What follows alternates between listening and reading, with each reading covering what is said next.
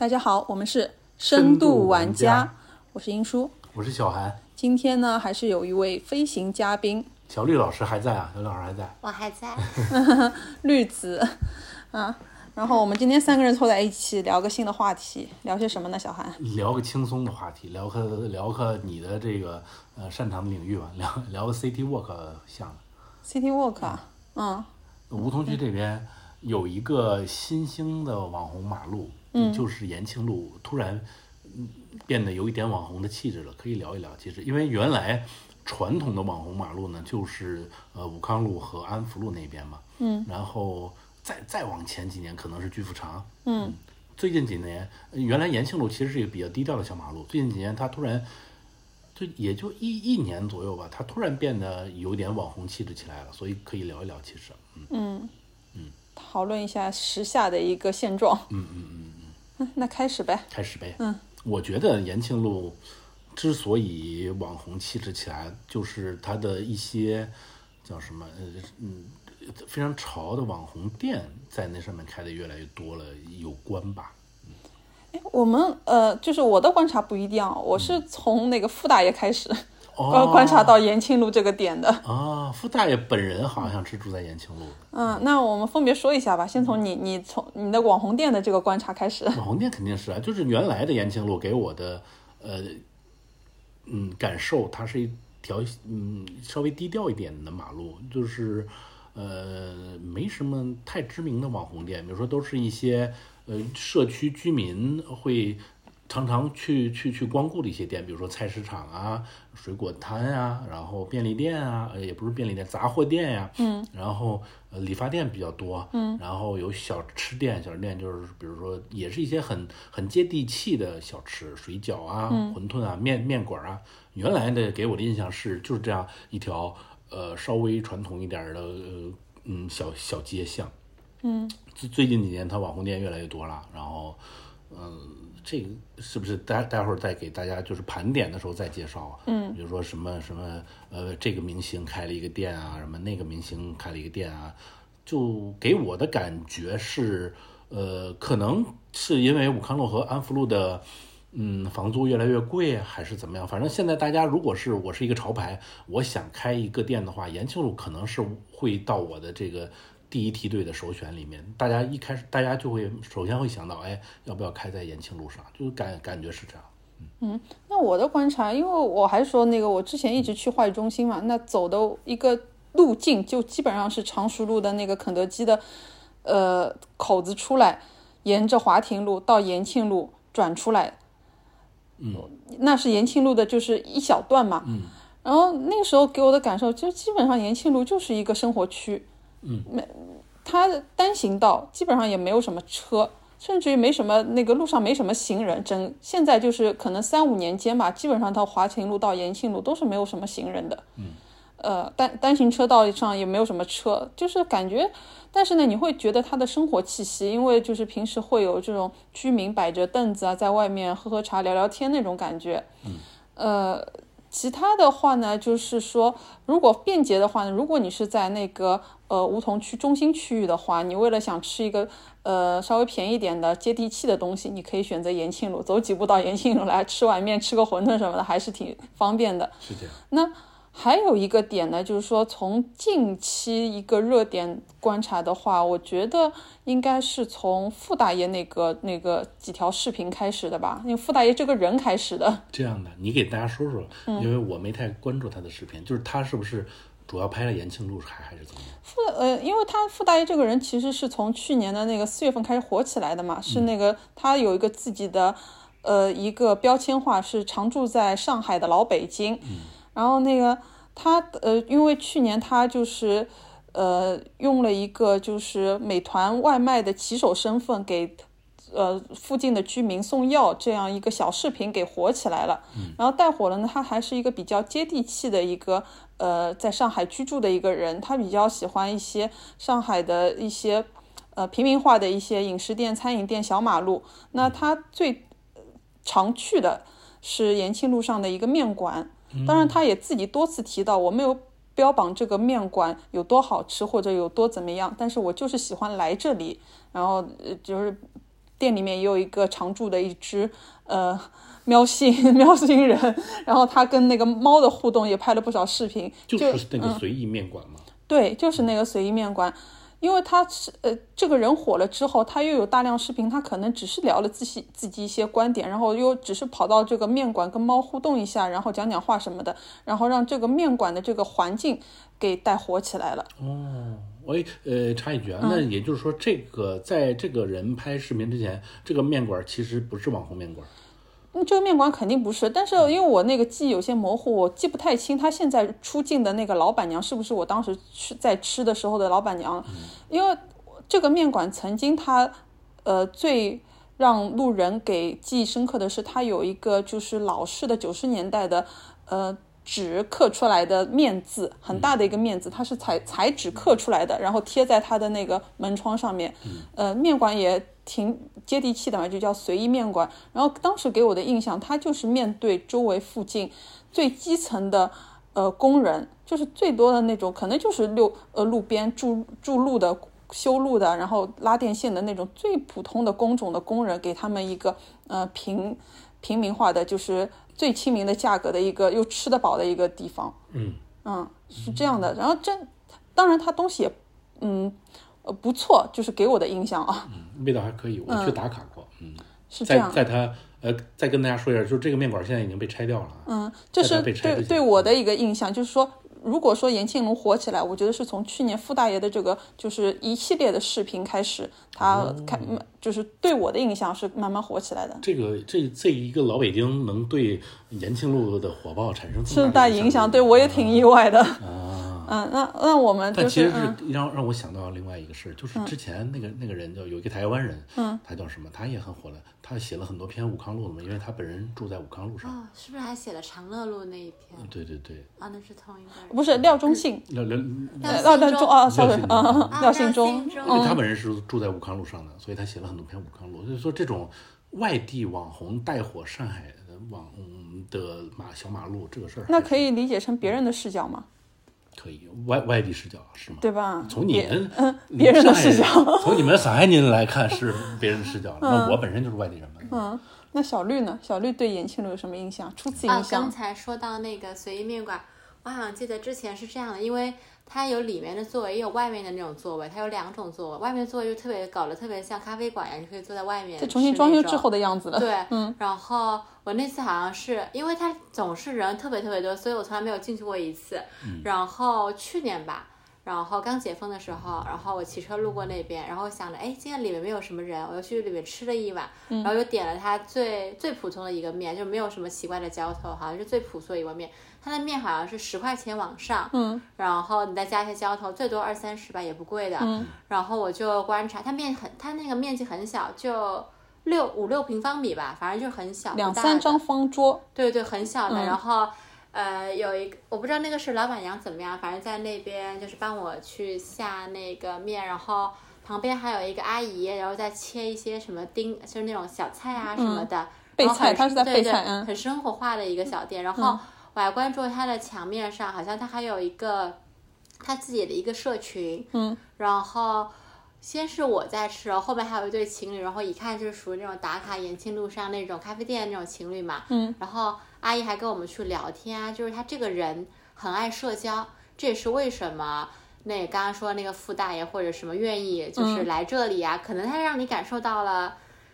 其实就是有点那个，就是那个邵，就是那个邵，他叫邵什么来着？我突然忘了。邵一辉他拍那个《爱情神话》里面，就是给你给大家的，这也是为什么我们在看《爱情神话》这部电影的时候，觉得哦，他有拍出来，哎，就是这种上海的感觉，因为市井的一对对对，很市井，很生活，是因为是这样的，因为之前我的朋友他好像，我有我有好多朋友在云南那边生活嘛，然后之前有一个公众号，好像叫人间还是什么的。还有说，就是写我们，比如他写我和云南的生活，比如他说我去写我和上海的生活，我就想到了，就是就是《爱情神话》这部电影里面，其实就是写到了大家和你所在城市的生活，不一定是上海人，非上海人。就比如说有的时候我跑到我啊，其实就是你生活的那个城市，有的时候你如果不是在这里出生，其实能看到更多不一样的新鲜感，以及你的社区。就是刚刚你说刚刚那个叫户户大爷嘛。傅大爷。哦，傅大爷，他是一个北京人，对吧？然后所以他哎来上海这边觉得什么都是新奇的，嗯，然后和哪怕和猫猫的互动啊，或者和这边的一个面，其实面的味道还可以，其实还其实还可以，就十块钱多一点。嗯。然后啊，让我想到了和另外一个也有异曲同工之妙，虽然它现在拆迁了，还蛮有点可惜的。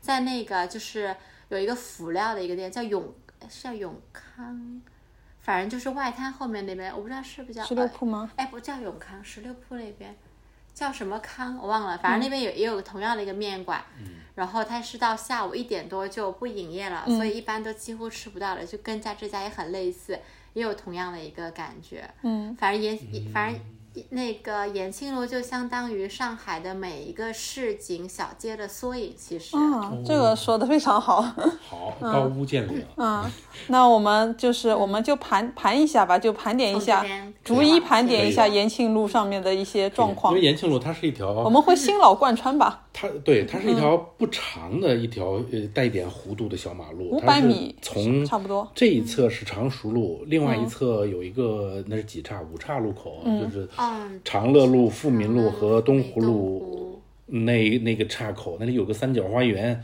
还有很多酒吧，然后就是这么大概这么大概这么长的几几百米的一个延庆路吧。我们从这头开始讲，嗯，我们逐一盘点。嗯，从常熟路开始。长寿这边一开始的话，你就会碰到刚才我说的那个现象。一开始你就会遇遇到一个网红店，是一个网红汉堡店，它也是这两年才开始开业的吧？它叫什么 cheese cheeseburger，就是芝士汉堡了。它的呃，就是火爆的点在于哪呢？在我理解看来啊，它的火爆点在于它的装修是那种呃叙利亚废土风的装修，导致了很多小姐姐来这边，就网红的小姐姐们来这边打卡，就是你大家都要买一个，因为它刚开业的时候可能会有一些呃炒作的成分在里面嘛，就是自我营营销啊。会邀请很多网红来，就是排队啊什么，大家都喜欢买上一个汉堡，然后拿着坐在他那个马路牙子上。对，马路牙子上吃汉堡，然后拍张照，背后一定要有他那个废墟的墙面，嗯，就是这么一个感感感觉的一个店。那它这个我就不懂啊，因为就是好像就呃，应该是年初还是什么时候，或者再早一些，再早一些啊。就一下子就那个到处的呃那种美食打卡博主就开始都在那边去、走走一圈，然后买个汉堡体验一下了。我是呃当时我其实不太懂啊，因为它这个汉堡其实呈现的是呃到呃到店即呃即提的那种状态，因为它没有座位。嗯，对。对吧？它就到店即提，就它其实属一个咖啡属性，因为咖啡店是可以这么做的。没有往嗯里边仔细看，它是不是也有一排吧台？我忘，我没有太注意。嗯，但是它没有给你营造出一个可以在那边慢慢吃东西的一个感觉。对，它主打的不是堂食。对，到店即提嘛，我我给我感觉，但呃你咖啡是可以的，就提在拿在手上边走边喝什么样，但是它是一个吃的东西，而且它这个吃的东西，如果你做得好的话，其实你应该是坐着慢慢享受的，我觉得。但但它那个没有呃，就是里面座位的环境，呃，导致了很多呃，就是小姐姐就可能为了要拍摄一个一个状态，对，一个是要站在外面，还有你呃，可能要为了带入那个后面整个你提了多次那个什么叙利亚工业风的那个，布景，那它不它不叫工业风，人家叫废土风。哦，废土风就是哦，被被轰炸之后的感觉。嗯，真的有那样子吗？真的。有有，你去搜小红书的那个 tag 好多都是。哦，就不管是他自己的刻意营销，嗯还是怎么样，反正他的这个呃，他的 tag 就是这个。嗯，那当时是火了一阵的，那现在看来呢？我们看现状，中间他呃，我觉得有一段时间是低潮了，但是最近我路过了三四次吧，又有人在排，又有人在排队了，就是他可以说现在还依然活着。啊，是跟他的出呃，就是产品有关，还是怎么样？还是又有人带了一波？还是在拍照呀，就、啊？还是在拍照？就是大家的核又心火回来了呀？就不是它的汉堡有多么多么的好吃，它的汉堡口味我也买过一个，它的它的汉堡口味也不能说是难吃，就是确确实是呃还行中中上，嗯、呃、但是大家不是因为口味在打卡，都是因为呃装修风格，那你给会给人一些什么感觉呢？因为我当时只是看图片，没有现场嗯呃去感受这个街况，因为但是感觉图片上面就起码那个区域都是人，对街上街下都是人。他刚开业的那几天是马路这边马路那边嗯，对，因为这就是关键的一个点，因为马路这边是拿着汉堡，马路那边的人是给他们拍照的人，嗯就是你要隔着马路才能拍到他后面那个背景嘛，嗯嗯，是这样。嗯，anyway，这是它的迎面你就会看到一家网网红店，但现在如果火的话，我觉得是有个原因，是他的邻居把他带火的，呃，把品托嘛。嗯。有没有这个可能性呢？但是我的一个观察是，因为八品多这是个连锁店嘛，嗯。嗯，延庆路这家八品多好像没有富民路那家人气旺，嗯，但好歹这个品这肯定是，那好歹他那个品牌效应在嘛。是是是，他们俩是相辅相成。八八品多好像甚至好像开业还比那个汉堡店要晚一点，我记得。是是肯定是晚的呀，它是后入驻的，对，所以我就在想，它当那个汉堡店已经达到峰值，然后再往下走的同时，是不是八品托的入驻把它又往上带了一下？反正他们俩就相辅相成嘛。你买嗯吃个汉堡，喝一杯啤酒在那儿，啊，确实，它原原本是没有饮料的嘛。我我忘记了。啊反正大家在那儿一般是买一个汉堡，啊啊，原来如此。它对面呢是一些嗯，它对面的是不是很网红的呃咖啡店啊，什么便利店呀、嗯再往前走，在对面呃，再往前走的话，那个就是马路对面斜对面的建筑，你要不要提一下呢？要提一下的呀，就是再往前走，它其实就这段就就是还没到华亭路的时候，你会遇到一些民宅，嗯，但这些民宅是非常吸引我的，因为它的左边是那种带院，它的马路的左侧是那种带院子的花园洋房，嗯，它院子非常大，而且它的隐蔽性做得非常好。就是包括你像在武康路和安福路这边也有那种花园带院子的花园洋房嘛，嗯，它的隐蔽性甚至我觉得都不如这栋房的隐蔽性好。后来知道是一个很有钱的人买下来了，嗯，这是它的左面，因为隐蔽性做得好，所以我根本就很难观察到它的建筑风格。它隐蔽性好，是因为它原来的那个老树绿化绿植，把它那个把它还有围墙高，是两两点都。它又在围墙上面又加了竹篱笆和电网，嗯，就多多多多重安安保措施，导致了外面根本望不到里面的建筑。哦，然后它的对，但是重点要说的是，这这些花园洋房对面就是嗯你的右手边、那些房子，我觉得是值得一说的，因为它是你在武康路上看到的洋房，多数是呃地中海风格、西班牙风格和英国乡村风格。嗯，呃，这个如果嗯，可以专门找一期再跟大家介绍。但是呃，延庆路上的这个右手边的这几栋洋房，它是典型的德式风格，德德国风格。嗯，在上海我觉得是比较罕罕比较罕见的，所以吸引了我的兴趣。如何判断它的德式风格的那个就是一些明显特征呢？它是一个连，首先它是一个连连排的，但是连排不是德式风格的特征啊。我先跟大家介绍一下，它是一个连排的那种洋房，嗯，就是呃大概有几个门，两个门还是三个门？三个门，门洞，它是这种的。完全复制粘贴的三个门洞。对，这德式的它的一个嗯，可以识识别出来的明显的标签，就是它有很多黑色的小石子在铺贴到那个墙上，嗯，就是嵌在墙体的感对。营造出它整个建筑是黑乎乎的一种。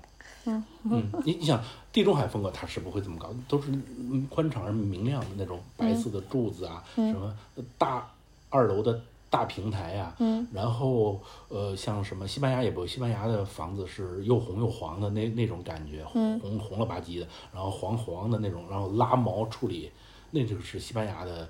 然后英国乡村呢，它是那种木梁外露，嗯，那种红色的木梁外露，就是英国乡村，对，尖顶，嗯，那你像这个就是德式的，它是黑咕隆咚的，然后它也不是尖顶，它整个房子它是让你看上去它就特别沉，嗯，大概是，嗯，简单的跟大家说，它是这种这种感觉，然后有一个特点就是，如果是在那个安福路、武康路那边的话，大多数房子沿街的，它会做成一些工作室或者是对外开放的一个，就是有公众属性的东西。但那三幢就感觉真的是长期是居民常住的一个地方，没有任何的就是开门的一个迹象。也在售卖，而且也是，我在中间那儿看到过他挂牌的，可是感觉它就是民宅，就是就是给人住的。它非常难得，因为为嗯、另外难得的点在哪儿呢？就是比如说像武康路那那些洋房，嗯，它的产权可能已经被分割了，就是说，嗯，比如说二楼，比如说三个房子，那就是三家正在住。是。而延庆路上这一家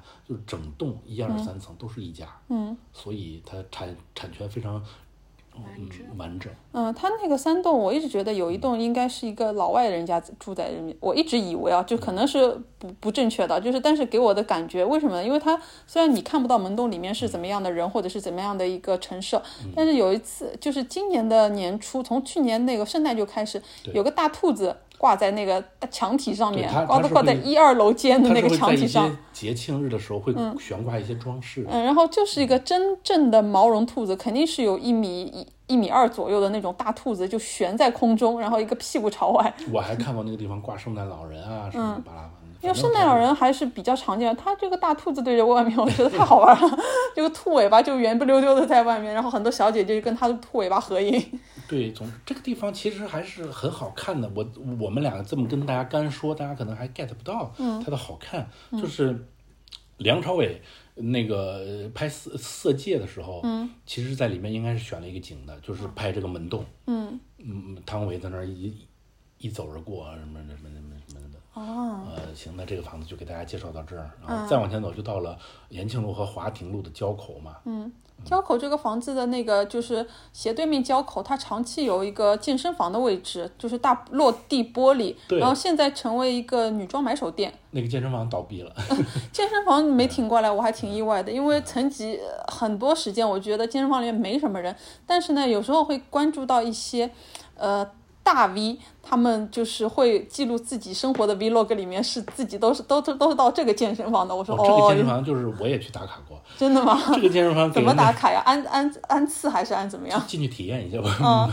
然后因为收费过于高昂，就没有办卡。嗯，然后他的感觉就是给人感觉就特别高大上的感觉，他不是那种、之前最一开始的时候，你想上海是我是去那种连连锁的健身房，什么一兆韦德这这那的，现在都要去 Pure，对，你们后来就是什么超级星星就来了嘛。超级星是另外一种体验风格吧？但嗯但是这个健身房它是那种营造了那种高大上的感觉，就是进去之后什么服务各方面的，可能跟 Pure 也某种程度也差不多。对就是会提供给你什么什么毛巾啊、吃的喝的，就是特别完善的感，就是给人感觉服务特别到位的感觉吧。这个健身房，哎，但我想说，现在这个女装店还挺不错的，就是你进去可以看到它里面的有个庭院，有绿化，就是很通透的感觉，一眼可以我我还没进去过。一眼可以望到里面的。然后那个整体的搭配什么的也挺，呃，就是挺高雅。我我感觉啊，就可能比喻不恰当，有种 Celine 的感觉。哦，这个女装叫什么？Hide Me。对，这个女对，这是嗯我想说的，它也是一个网红店，新开的网红。是吗？对，它是谁开的网红，还是它本来这个品牌就网红？它这个品牌应该是一个网红，因为有一次我带一个北京来的朋友，嗯，都不是 City Walk 路过，然后他他就惊讶于这个店居然开实体店了，嗯，是国内的一个比较知名的品牌。对可可见在人群里是有一定知名度的。哦，其实还挺不错，可以进去转一圈考你一个小小问题，啊！考我好吓人，这这个街角，嗯，在健身房之前是什么呢？不记得了，嗯，我也忘了，所以 所以才考你。不记得了。嗯，小绿老师，你也记得吗？真不记得太久了。嗯，因为健身房它维持了挺久的，而且甚至于健身房空关了很久，我都一直所以印象特别深刻。嗯，它嗯对，这总而言之，这个街角啊还是这个空间还是可以的，不不管它开什么吧。嗯，我们走到华亭路的第一个交叉口了，那就过、过了华亭路吧。过过了华亭路的右手边，你会看到很多刚才说的便便便民的小店铺，呃有房产中介，呃，有有有有便利店，也不它是不算便利店吧，杂货店。哎，补充说一句啊，就是延庆路神奇的地方，它小归小，因为因为就是按照正常的对上海认知，上海的一、呃就是便利店的一个普及度、密集度是非常之高的。但神奇的是，延庆路上居然一家便利店都没有。是这样，没有被连锁便利店入侵。对，这是这是一个，哎，倒相反相呃相对应的是，它有很多的，就是上海话叫那个胭胭脂店，就是一就是卖小杂货的地方，嗯一字底就是、就是它主要就是出售一些水啊、那个可能一些生活便利的东西啊，我有时候会有些冷饮啊，就这种很便捷的，你就随手到那边拿瓶水走就走的那种小店。我觉得这是便利店连锁便利店们的选原址始选址失误吧，他们没有预判出来延庆路会变成一条人流活起来的马路。不是，但是你要反过来想，这些那个开店的人，他用的是自己家的房子，呃，自己家沿街的房子，他不可能把自己家的房子转让给一个商业的用处，不管是做什么吧。嗯，那我我自己家可能就是退休了，有点时间，有点闲那个闲钱，就是也有空看看店的话，我干嘛不做一些自己可以做的事情呢？你反过来想，可以做，可以做，蛮好的。就这这这这条街就是市井气息浓的，给人市井气息浓的原因之一，可能就是这这些小的杂货店多吧。我是是。那 OK，嗯，再补充一下吧，就是你说那个华亭路和延庆路的一个路口，那个肺科医院。肺科医院，对这个医院是我让它也是让我藏在马路间的一个医院。让我非常好奇的一个。你也不能小觑，它好歹也是一个有人在把早上会去排队去看看病的的一个医院。是的，我无数次路过这个医院，没有见过人在那儿排队。对，对，我就它是在使用的一个医院。因为上海很多别的医院，你会医院门口是非常繁忙的，大家就是 IAPM 那边那个对，就是什么对，就是病人出入啊，家属停车啊，就非常繁。嗯但这个医院它就没人，静静没对有人。嗯，咋回事呢？你给说说。我我没没进去过，但是这个就是这个医院就感觉它是在用的，是在用的。是在用我有看到那个早上有人排队的，可但是可能这个病需也没有那么紧张，是不是因为它的这个，这个或者是它这个科目的关系这个科目太专业了，对，也有可能科目嗯。肺科病是吗？对，肺科医院。但我想提的是，那个肺科医院的主楼朝着延庆路街面的这个楼，大家可以喜欢看建筑的话，可以看一下。它它是有点那个巴洛克风格的一些那个雕花啊什么装饰，呃，就是它是你是透过它的那个铁栅栏，然后再通过那个草地，没有任何遮挡，可以看到它的这个主路。我们不看病的人可不可以进去？哎，打卡转一圈。但我现在我倒不晓得是不是不看病就可以进去，但是我觉得在路上看正好是看它的正正面嘛，也是铁，然后那个就是铁栏杆也没有很密，就是很呃就一根一根的，你透透过自己的那个普通的视角看过去还是蛮不错的。嗯就补充说一下，嗯，因为这个容易被人遗忘，就是可能走过了就过了。这个医院太低调了，嗯，没，我不看那个牌子，根本不知道它是个医院。嗯，那继续往前走呗继续。往前走就是，嗯，左侧，嗯，刚才说的那个随意面馆是吧？就是在这儿。呃，所随意面馆之前我们因为说到曾经有过的店嘛，因为它其实这一片可能也是那个城区改造的话，现在是没有这些小店了。都是小的饮食店，对对我们从那个随意面馆之前，就是在它靠呃它旁边挨着的是第一家，其实是那个温香镇。嗯。呃温香镇如果一直来那个梧桐区的人，可能会比较熟悉。它是一家现在也是有两三家连锁的一家，呃品呃就是自营品牌的一个饺子馆。但但曾经有一个就是传说嘛，就是说说这家呃店的那个，就也可能是那个杜撰的，就是随随便听听啊，就是说是嗯呃男主人是一个那个梧桐区的房产中介，然后那个就是呃女主人是这个就是做这个餐饮的。然后她是找了一个梧桐区的比较好的店面，然后让这个女主人就是做她喜欢做的事情，哎，我听说过这个，类似的吗？完全一样。我听说这个说法，嗯我甚至还认识那个男主人。嗯，是吧但是我我后来我原来一直以为这是一个比较就是我想象中的爱情故事，然后后来是说好像也有点出入，但我愿意把这个版本作为就是传播这个品牌的一个版本这还是。爱情故事，这明显是一个资本故事。啊，真的吗？对，就是老板是他不是一个，就是他不是我们印象中的那种跑来跑去的小中介，嗯，他是一个对，兼有设计公司和房产中介功能的公司的老板，他他就没有把最好的位置让给别人，对他是一个 boss，对吧？我能这么理解吧？他把最好的位置拿在自己手上，然后自己留给了他自己家老。老婆来开这个饺子店。哦啊，今天补充了是是，这应该不是一个传说，应该确有其事。啊，确实是呃，因为跟这个老板还聊过天呢。然后证实了今天。是，然呃，我一直以为传说，传说在我脑子里面传了好多年了。但是我不知道他太太开的是哪家水饺店，我一度以为是东北饺子馆。不是是温香镇，但是也有也有一些偏偏的，就是可能有些小八卦往往外延，我我们这里就不演了。对，因为他当时跟我说的是他老婆开这个连锁饺子馆，嗯，我没细问具体的品牌，呃原来是我们的故事给串上了。对，原来是温香 镇啊。O OK，然后温香镇挨着的就是刚刚提到多次的随意面馆，那其实这块儿我最最最近发生了一个变化嘛，这个变化还挺让我诧异的，嗯，就是它被拆迁了，就是也就拆了三四家吧，对吧？三四个门洞，对对，它而且因为这都是沿街的小小店，这个拆的让我感觉非常诡异，就拆的特别小，因为之前上海的旧改。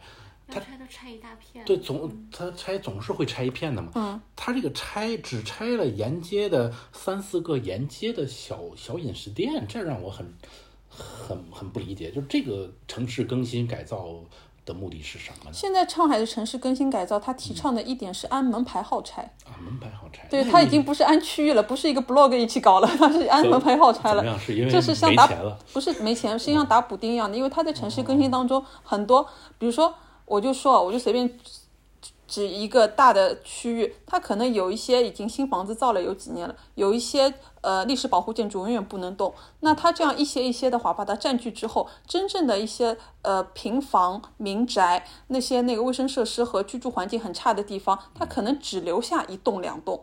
那你刚刚说的延庆路就是这个问题，它只是被留下了。然后它又不是历史保护建筑，留着那个，但是居住环境又不怎么样。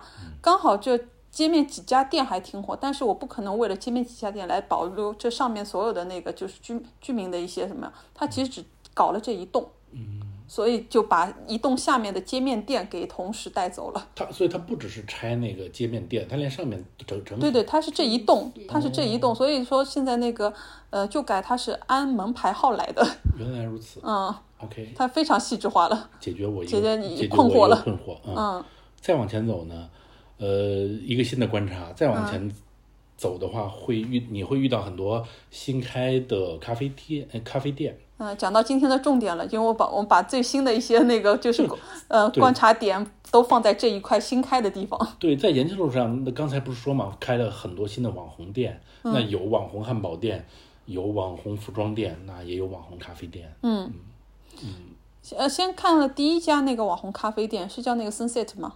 网红咖啡店森。对，就是 Sunset 的这附近，它开了很多新开了很多咖啡馆，就是给我呃让我们以区分的，就是颜色嘛。Sunset 附近会有很多橙新开的橙色的咖啡店，就是名字我们可能叫不上来。嗯，Sunset 我要说一下，这家店我对他印象很深的，因为之前经常和一个喜欢呃就是买旧物的一个朋友一起到这个位置原址光顾一家那个老的呃杂杂货的旧物店。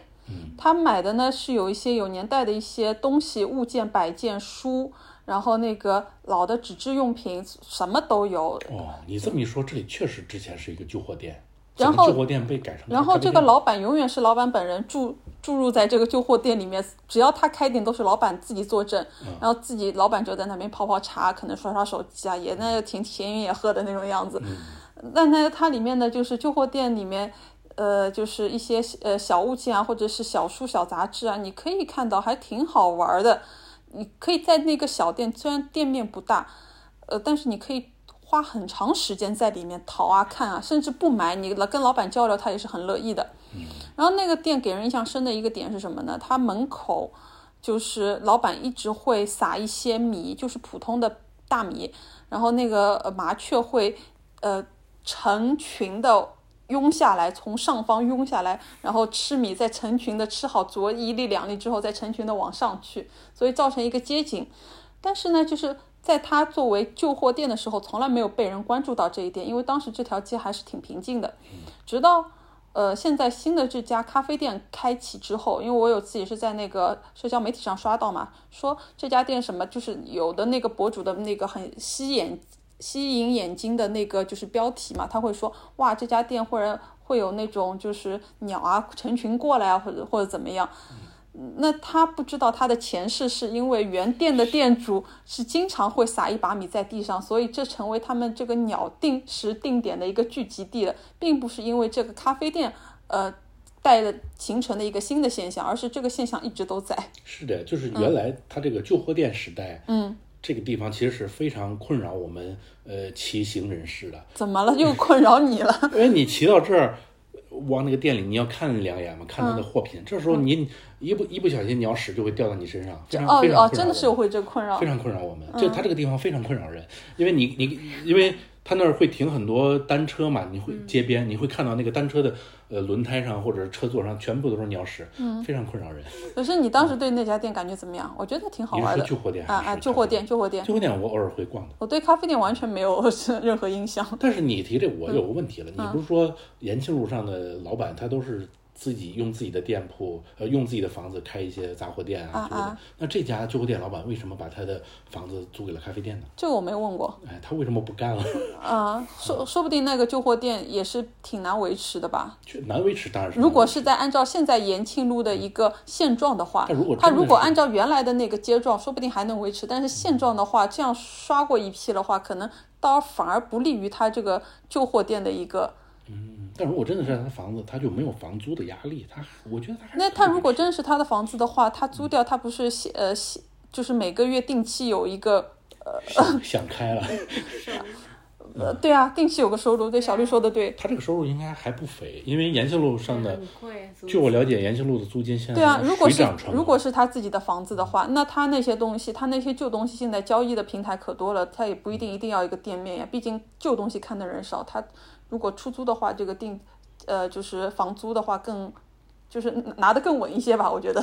OK，那这就是两、两三家呃新开的网红咖啡店。嗯再往前走，那就是本条街网红重中之重了。嗯就是这条街最近的人流含量，我觉得百分之七八十都来自这家店。就是、嗯呃，白敬亭开了一家新的店，在延庆路上。嗯，小绿知道吗？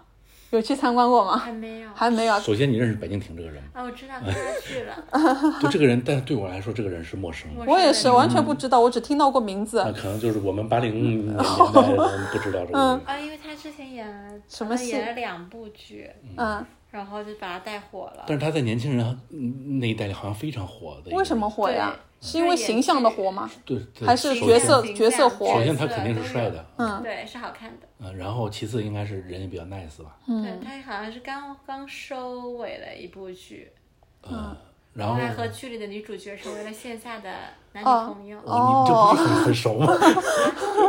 那建议您可以去打卡一下，因为我们两个完全不认识这个人。就这家店，他开一个是，呃，他的主打是他自己设计的服装品牌，这家名店那个名字叫什么？Goodbye，Goodbye，Goodbye 啊，有一个谐音梗对对，对，好白，中文名叫好白。他开业应该也是这半年的事情，我开业那那段时间。你，别说开业了，他在那个试营业的期间，因为我记得很巧，就是当时五一的时候跟几个小伙伴在那边闲逛嘛，也是想避开人最密集的地方，在延庆路，但是当时那边已经开始排队了，我就没。搞清楚是什么情况。我现在回想，其实五一当时是预预呃对这什么试营业呃试营业的时候，是这样，就是这家店开起来之后，嗯，你会就会因为延庆路是一一个以前根本不排队的马路，嗯，但这家店开起来之后，那就是从街这头排到街那头，他夸张的是，他已经开始拉，不管现在有没有人拉那个就是呃围栏了。嗯，短短的一两米的，一两米的，呃，就是一，就后来那个我我也是最近周中过去嘛，挑了一个人少的时间过去请，问你进去了吗？我当然进去了，哦，我我就要看这个又有什么就是呃产品那么吸引人，觉得怎么样？然后首先进去了就感觉它其实是有一个艺术空间氛围感在的，嗯，就是它是有一个大的那个装置艺术，可能是它本本品牌做的一些那个就是呃 IP 形象吧。我我我这个不是很确定啊，我就这么试试猜试着猜一下。然后那 IP 形象进门就是这个一个卡通形象的话，那个小姐姐肯定要在门口打卡拍照的嘛。哦，呃，这是一个那个就是一个现在新店吸引人的一个点，你肯定要有一个物件让你呃打卡的一个点，不管你是一个两个或者是一整家店，呃，让人家觉得我来这里合影是一件很愉悦的事情。装置艺术一定要做到位。对，然后再往里面走的话，我就我还特地去看他产品，我在想现在他明星卖什么，人家会那么买账？卖衣服鞋啊，对啊，然后他其实就是卖，说白了很普通啊，就是 T 恤，然后卫衣加上球鞋三大类。你觉得设设设计感方面怎么样？对我来说没有任何设计感啊。对他他那他可能主打的就是一个明星效应嗯的品牌，它鞋子可能还有点感觉吧，因为是那种厚底的那个，就是呃对我来说是那种呃平常款的加强版，因为它厚底加宽，然后那个面料材质也加厚，就是你可能普通的帆布鞋，你把它想成放大两倍的那种鞋型，然后材质就感觉更宽厚一些的话，就是它的一个鞋款的样子。哦，因为我有一些朋友嗯也到里面买过东西的，因为我一开始一看排这么长的队的人嘛，嗯我有点怀疑他是在饥饿营销，就是会不会很多款式都不足啊？嗯但但是听朋友逛那个店的朋友介绍下来，款式方面倒还是足的，嗯，而且就是也并不是太饥饿的营销啊，然后款式没有准入门槛，就是任何的男女老少都可以穿的样子。嗯，而且听说。价格也非常亲民，就是它不是那种让人望而生畏的一个店面。对，这这我倒有点印象，因为当时有一个就是有个顾客正好问那个呃营业员，他有一个手机壳什么价格嘛，然后他可能那个标价没有特别清楚，然后顾客可能以为是那个一百以上吧，然后音乐说了就几十块钱，然后人家好像就长舒一口气，哦，还可以嘛。就是 对这种网红店来说，它其实已经给人一个刻板印象了，嗯会会有点贵贵的。嗯，但是他这家店，你像 T 恤也就是两百块左右一件 T 恤。嗯，我我我感觉价格价格方面还是那些呃小姐姐们可以承受的范围之内。嗯，然后我没看特地看价格，我觉得质地还行吧，因为我看我只是看款式哦，就那样，就是颜色换一换啊，字呃字换一换啊，嗯，但但那个就是是有人在里面排队那个试衣间的，我就感觉啊、对，他他这个店不不是不缺顾客的。嗯，有一次我在外面往里面张望，嗯，然后他当时已经是开业一个多月了，嗯，还是排了很多人，我就在那儿张望，看看他的服服装款式。但是同样有一个跟网红街区属性一样的，就是还有起码有一半的人是呃携友来拍照的，嗯，有可能，对。因为打卡这些店，对对对对，打卡，然后就是刚才说我在那边张望，然后呃李诞就从正面走走过来，嗯他在拍 vlog，、然哦后他也在拍这家店，嗯嘴里念念有词，说为什么这家店开业一个月了，嗯，开业一个月了还这么多人在排队，巴拉巴拉巴拉。好好好，好了好了，这家店过吧，我说了半天了，这家店过了之后，前面还有一家网红服装店，它也是挨着的，对，哎，两两家店的开业时间可能差不多。嗯，这家店叫什么？周一睡觉俱乐部啊，Monday Sleeping 还是 Sleep 呃对 Monday Sleeping Club。单说名字呢，不管中文名、英文名呢，都让人觉得好像没什么印象。但是大家永远看到小红书刷到有个白色的，有一个大窗户的呃店面，窗户上印着绿色的字 “Monday Sleeping Club”，然后下面有个漂亮的呃 小哥哥或者小姐姐摆拍。是是，他那就是那儿它那儿有一就是一个飘窗，你可以坐在他那个呃窗台上。呃，很多没去过人可能会以为是个咖啡店什么，但是就是那家店，那家店是个服装店。是这样嗯，就是它这家店就是能够代表这一条街最近这些网红店的一个特色，就是主他的主理人，他应该是有几个合伙主理人，嗯，其中的一个主理人应该是搞媒体或者是搞传播的，他非常嗯懂得善善于善于嗯善于宣传自己的店铺，嗯，搞一些营销啊什么的，就是延庆路新开的这些网红店，我觉得都是这些套路，就是开了之后。找一些网红，就是呃，就大大 V 或者是、呃怎么样呀？尤其是在小红书上的一些网红，嗯嗯，那他就就是 KOL 了，嗯，用流行的词汇，他们他会把他们叫过来，然后在嗯店头。首先，你这个网红店的基本素质之一是店头要有设计感，嗯，然后把这些网红叫过来呢，在店头上拍张照，然后发在自己的小红书上，这样它的曝光率就非常高了。曝光率一高呢，大家就知道哦，原来这有一个我必须要去打卡的网红店，这样嗯嗯口耳相传，来打卡的年轻人就会越来越多嘛。嗯，不管这条街上，不管是食品店还是服装店，我觉得都走的都是这个套路。那你在火的时候去的话，它里面店面的那个成交量大不大呀？因为我这次去算是没什么人的时候去，就是有另外一种感受，可以等会儿跟你一起讨论一下。我觉得它的成交量还可以吧，因为我本人就是它的呃顾客，我会去偶尔会去线下店去买点东西。我买东西的时候是会不断的有人进进来买东西和问问问产品的。嗯，你再说你的。嗯、那相应到我现在我是最近才去的嘛，呃，现在这家店我也不知道是时间的关系，还季节的关系，还是真的已经火过一段时间的关系。嗯，这真的是店里没什么人，除了营业员。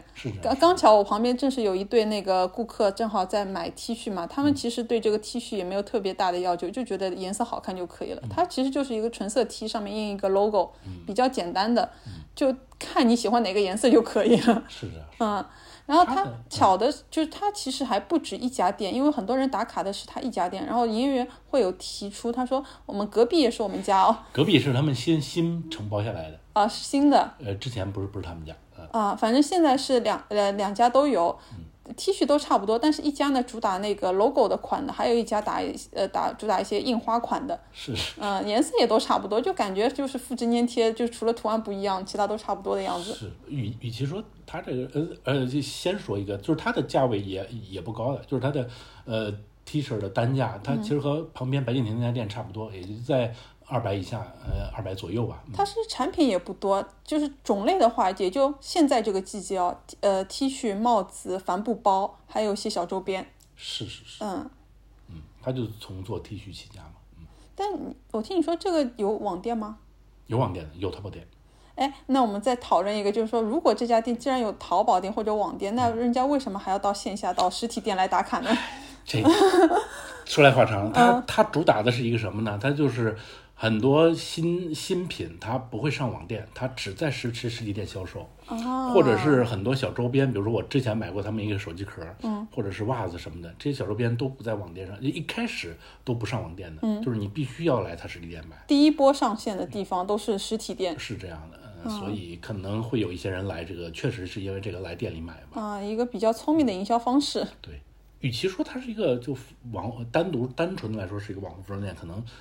就是附近的这些网红的店铺都会有这个属性在吧？他其实是想往那个社区文化那个方面搞，就是说我住在这附近的年轻人，就是通过在我这个店买的东西，大家搞搞社交啊，搞搞社区文化呀，他他有点这个方向的感觉，我觉得。那会不会是现在这呃现在的这个时代比较推崇了一个呃线下营销或者线下销售的一个模式呢？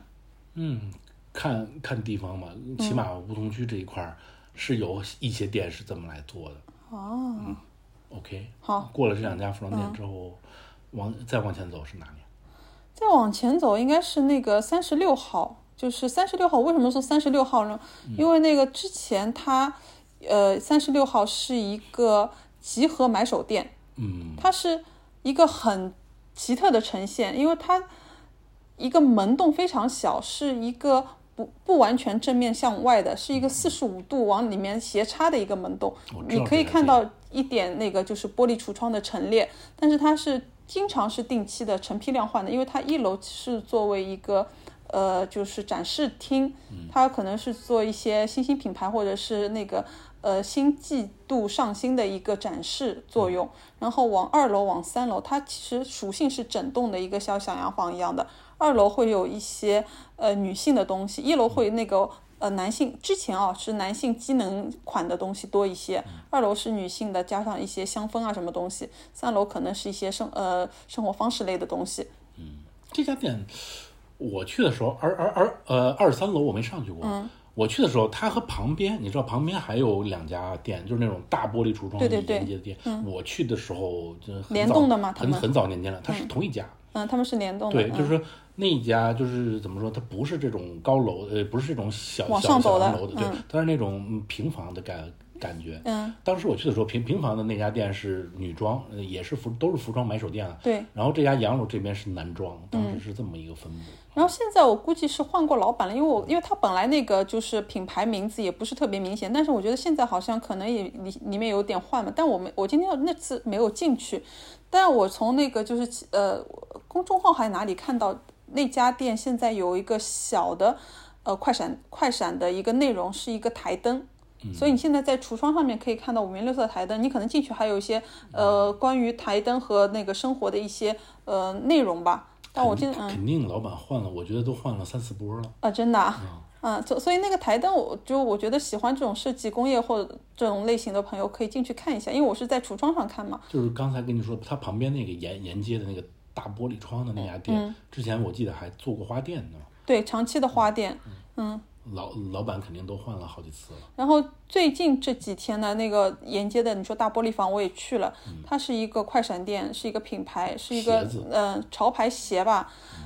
然后我就闲进去闲逛嘛，它现在那大玻璃店成为是三分哦二分之一是有个巨型的，我不知道什么材质做的巨型的白色的呃球鞋。呃，然后二分之一是陈列啊，可以展示啊，也可以卖的。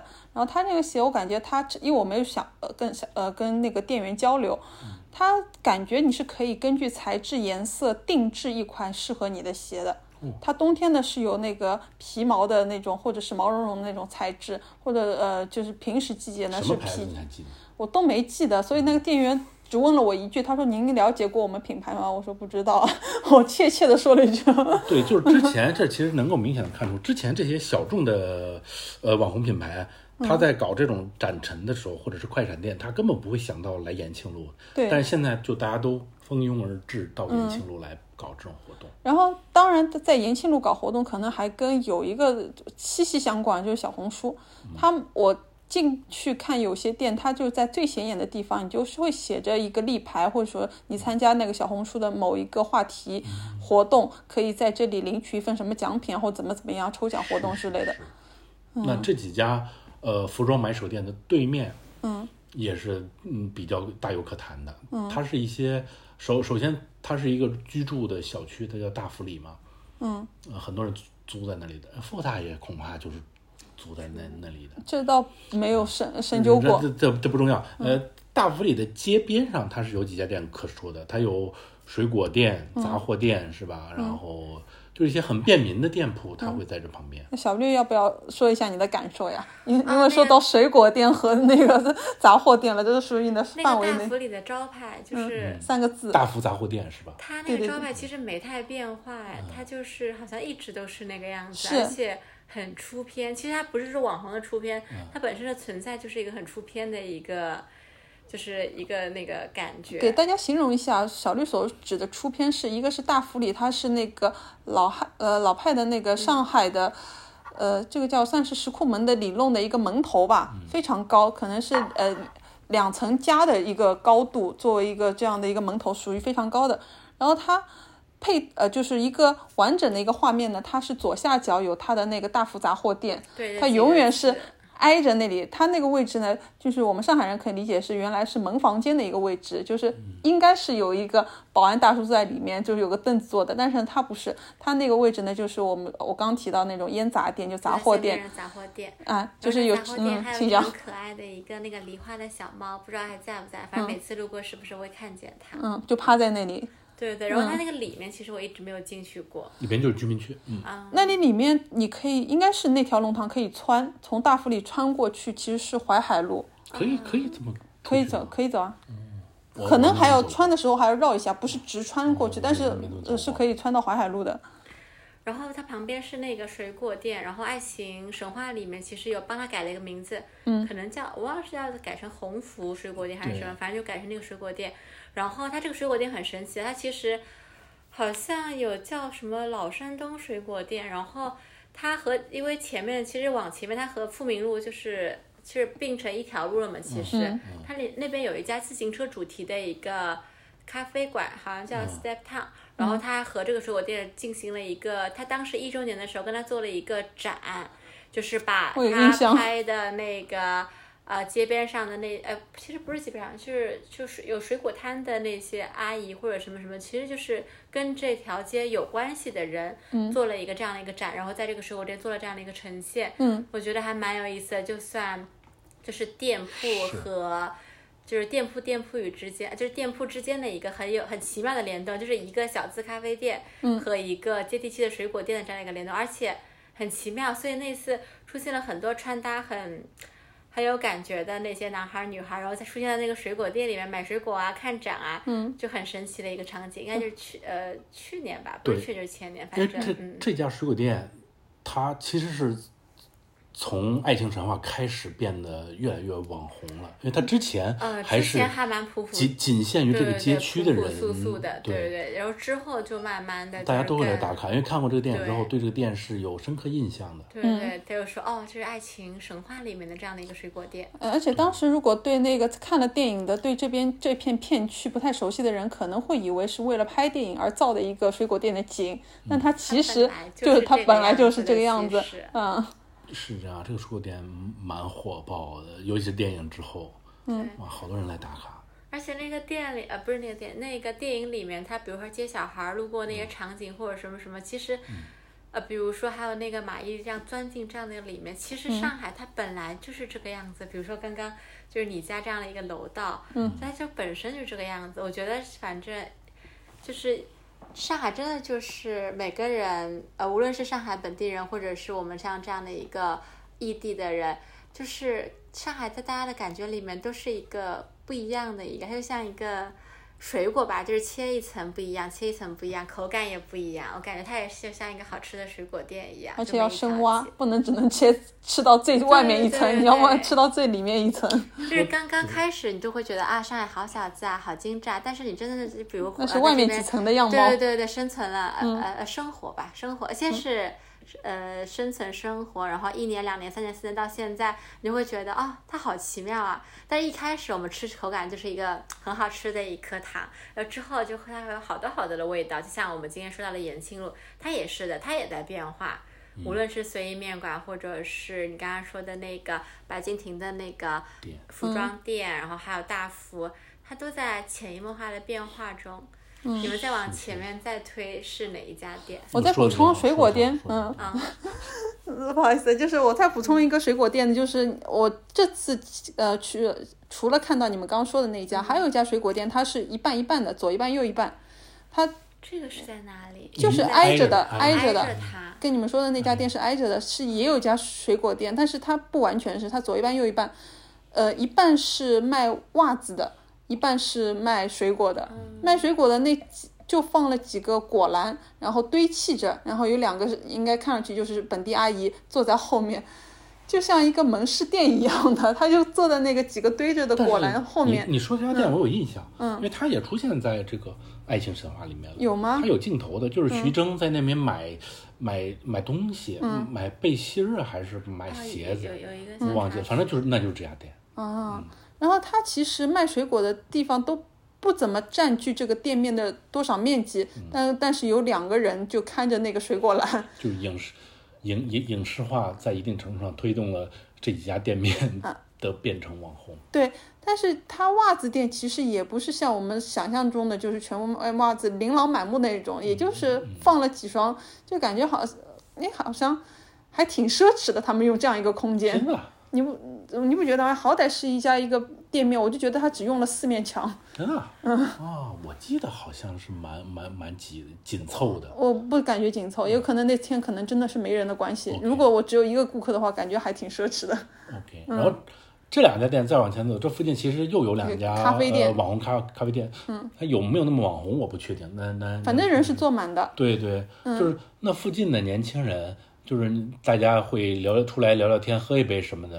首选应该就是这几家。嗯那两家咖啡店我定义啊，一家是一家感觉是里面坐满人，一家是外面坐满人。对，因为我感觉啊，因为它有 视觉上因为它有一家，它把大门都打开了，所以让你感觉它里面坐满了人。嗯，因为呃，对吧？我我我感觉也是。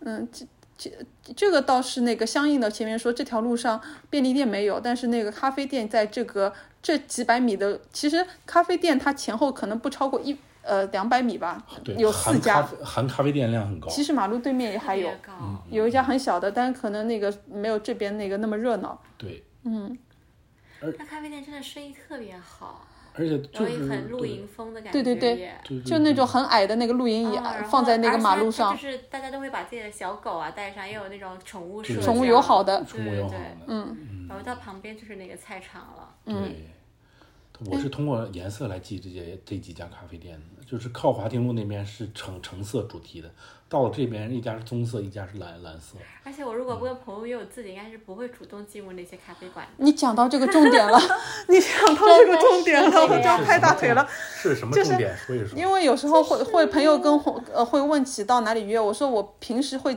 比较集中在巨富场，我说那里因为咖啡店的密集非常高，但是我心里面想的却是延庆路上这几家，但随着延庆路现在的这个状况，我每次想的就就是对你不穿搭一下，你不化个妆，你不干嘛一下，就是坐在那边会格格不入是。如果你没有一只小狗，延庆路这几家咖啡店，就是给给我感觉是那种面向艺人的咖啡馆。啊，对对对，很艺人。对你，如果你是个 I 人的话，进去有点稍微有点那什么。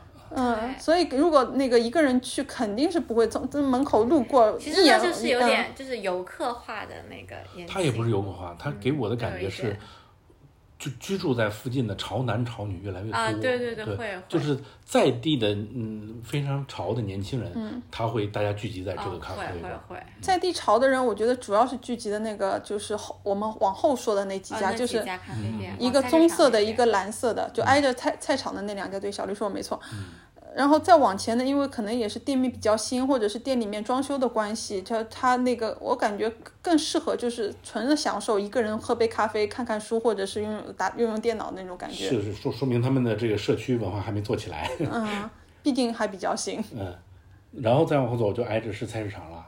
菜市场对面那那两家咖啡店对面有新开的那个，哎那个就是云什么新开的一家啊云南铜锅米线啊云南米线这家店我也是觉得莫名其妙，就是就这家店，有时候经常路过它，会也会排很多人。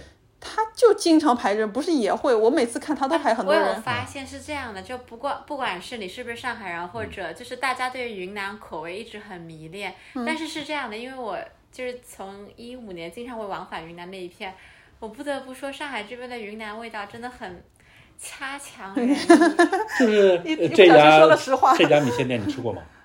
呃，我还真不想进去吃，因为我是深入于云南菜市场的人，就是真正好吃的，而且是这样的，我有个朋友，他本来在上海这边工作嘛，然后之后是设计师，然后回去了嘛，他家是在很本地很本地，他带我去吃了他小学吃到现在的一个米线店。就就是是这样的，他他因为大家一般都是去丽江、大理啊或者昆明啊，他家是在呃昆明的第二大城市，那个叫曲靖，曲靖的下面叫惠泽的一这样的一个城市。就是我现我现在更喜欢去到就是这种憋憋脚脚的，就是这种地方在上海。吃不到呀？你这就是我一个上海人，我想吃云南口味，那只有这些店可以选啊，。还有一家其实可以推荐，在宣化路。但宣化路其实没有什么，它是美食荒漠，但是它有一家，好像叫留香园吧。它是应该是比这两家更正宗的，因为是这样的，我可能是我的偏见啦。越外貌越好看的云南的，就是这种食物店，其实它的口味，因为我们现在对我不知道，就对别的菜系我可能不是很清楚，但对云南真的就已经很精通了。我经常去那边跟那种娘娘他们聊天什么的，我会去听他们去讲，所以这家其实。一般般。可能是呃从口味上是好吃的，但是从云南的那个应该是深度云南的或者是云南本地的，对，如果嗯是精神云南人的话，可能是不满意的。对，那我就我也非常费解，就这家店可以说是这条延庆路上唯二排队的店，唯另外就是白敬亭那家店，呃然后就是这家店，永远看他们在排队。他会不会是有一种饥饿营销呢？因为他本来店面就很小，他在做成了一个这样形式的话，但但是这一家真的，我每次因为会路过长乐路那一家，而且是这样的，长乐路的旁边都没有别的店哦，就他家在那里。排队。对，永远只要长乐路店也排队，排的排因为因为因的。为这家长乐路店跟大家说说，这家嗯它有两两家店，一家在延庆路，另外一家在旁边不远的长乐路上。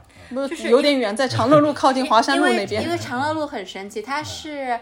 呃，长乐路和乌鲁木齐中路交叉的这一边其实是繁华的，因为每条路它都有繁华不繁华的一样，就像豫园路一样也是的。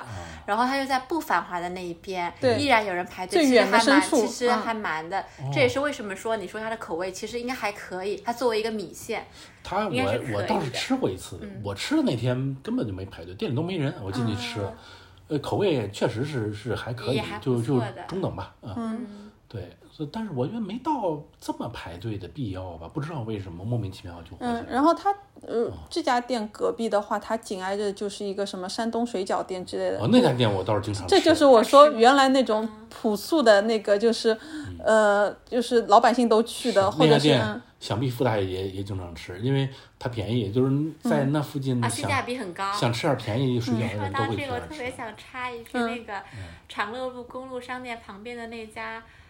呃，冒菜店嗯也超级实惠，好吃。对对，这就几都不远，十块钱可以买一大锅不。不是我两个人才吃了三十多，这这这超好吃，就是已经不是上海的物价了。对，嗯而且它开了在公路商店旁边嗯，有吃有喝的，啊，这家水饺店它突然火起来了。也火起来了吗莫？莫名其妙啊，就是它不是火起来，它是变网红了。就是我、啊我经常在这家店吃吃水饺嘛，就是我吃着吃着会突然几个外国人就走进来了，他说：“哎，我们就是来打卡这个家水他们是饺店的。TripAdvisor 上面有这个东西就是吗？不知道在哪个平台啊，就突然火起来了。应该有人是推他了，啊无论是小红书还是外国人可。是你反过来想，这个想法是对的呀。老外就喜欢这种最接地气的，就是你看那个装修，就是呃，就是旧旧的，对，反正老老的反正老外就喜欢那种嘛嗯反正它嗯火起来了。就就是这还是跟刚才介绍的一样，延庆路上的店突然都火起来了，突然都火起来。这可就是是这两年的事我。要说一个反火的一个现象，也在延庆路上，就是刚刚小绿提到那个菜场，菜场火起来了吗？没有，现在现在已经降降下去了降火了，降火了。就是嗯它造起来的时候，其实也作为，因为上海其实这近三四年之间都在啊菜场、菜场改造，对他每次都是找不同的设计师或者是哦设计团队，他每个都是，其实他当中也有暗自较劲的。他比如它说，其实是对标那个乌中菜场的，对吧？他不一定说对标哪里，他可能今天这个区出来一个冒出来什么菜场，说是哪个呃呃设计公司给那个建建设啊、重新改造的，然后下次呢会在那里，这是区与区间当当中的一些对呃改就是小较劲吧。嗯，然后。我我想说，那个菜场它原来好的一个点就是说，它改造之后，它原来有，它到现在你还看到外立面是一种小清新的那个天空蓝，但但是里面是不里面是有点对，里面是有点它肯定回归是本质的。想照因为我之着网红前逛过风来一。次，嗯然后其实我判别一个菜市场啊，哦，不得不插一句，那一次就是去杭州那边有去了一下杭州的那个菜市场。然后哇，我我我印象超级深刻，他就是门口会给你那个包，可能就卖你两块钱还是什么的，然后以及里面就是你评判一个菜市场有没有改的，看它那个地面的干湿度，对，对，它真的是干净到我就觉得哇，就是印象超级深刻。杭州、哦，那条街是在那个武林武林路的那个附近，嗯。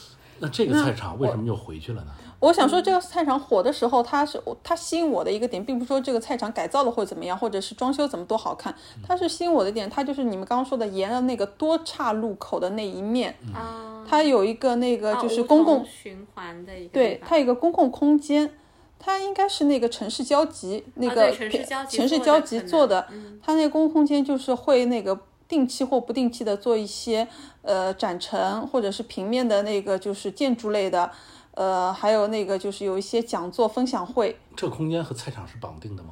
是菜场的外外立面，旁边，哦旁边就是，外立面它们是一个整体，但是它用了外立面的一个狭长的一个空间，而且嗯，这个空间之前还有过一个艺术空间的入驻，对，是就。是短暂的入驻过吧，可能一两年、两三我当时一直觉得这是很好的，其实你过三两三个月就可以更新更新一下看一下，就是这个还血液挺新鲜的。但是现在非常不幸的是，到现在不是不落，这个空间就完全不用了。哦，没有人可能再继续去。那我觉得是这个菜场的管理方出问题了。我也不是不能说管理方吧，他这个空间不用，其实呃，我觉得就是还挺可惜的。就是给我，因为我没其实太好了，嗯，我说那是太好个位置，位置很好啊位，置真的特好，它是五岔口的正迎面。对，就所有的都可以经过它。但是给我的感觉就听上去啊，因为嗯我没怎么逛过这个菜场，听上去是这个管理方出了问题了。就是它一开始是设计翻新改造，想变成那种从它的外立面我能看出来，它想变成那种网红的，就是清新的、新式的那种菜场。嗯，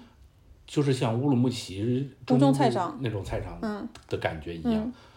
但但是听你们说，他现在退回去了，里里面变成那种传统菜场了，嗯，听上去就是没有经营好，所以它的外立外面这个空间也从一开始的这种艺术分享，现在变成一个荒废的空间了，嗯嗯蛮蛮可惜的，我是觉得蛮可惜的。因为这就是我觉得上海对人家那个带城市新鲜感的话，不但是这些就是普通的小店，因为普通的小店，呃，除去人流量的话，你其实到另外的任何一个地方都可以照搬照抄的。但是这种就是说，呃，就是关于建筑的分享类的这种，就是说多功能空间的话，我觉得这是一个上海必不可分的一个主要特色吧。它可以那个就是让你知道这个街区的一个环境啊，或者是这里这附近是怎么样的。听上去这个菜场，嗯，就是拖了延庆路的后腿，其他的地方都已经改造的很网红，很很很很欣欣欣向荣的感觉，但是这个菜场好像有点走下坡路。那希望他再回去一点吧。那 OK，那这期延庆路们节延庆路就聊的差不多到此。也也聊到延庆路的这边的尽头了。它其实还有一个小彩蛋，就是菜场对面它一直有一个烤鸭店，嗯对，是虽然我没有吃过，但是每次也是很旧多人旧的那个烤鸭店小小门店的现在还在吗？我反正上次路过，它是在的，它是和那个水饺店可能就是很靠近的一个位置。对对对，主要是昨天我们我们和 ins 打卡了那个蒙自路的一个菜市场，嗯，门就是自西路菜场。对对，也有这样的一个店，所以就想到这家店提一下。OK，嗯，本期节目就到这儿。大家有兴趣的话，可以在评论区留言跟我们互动。然后那个有兴趣这个主题的话，我们可能之后还会延伸一些其他的小马路。对，之后会说别的马路的。嗯嗯，那就先这样嗯，拜拜。我们是深度玩家，大家拜拜。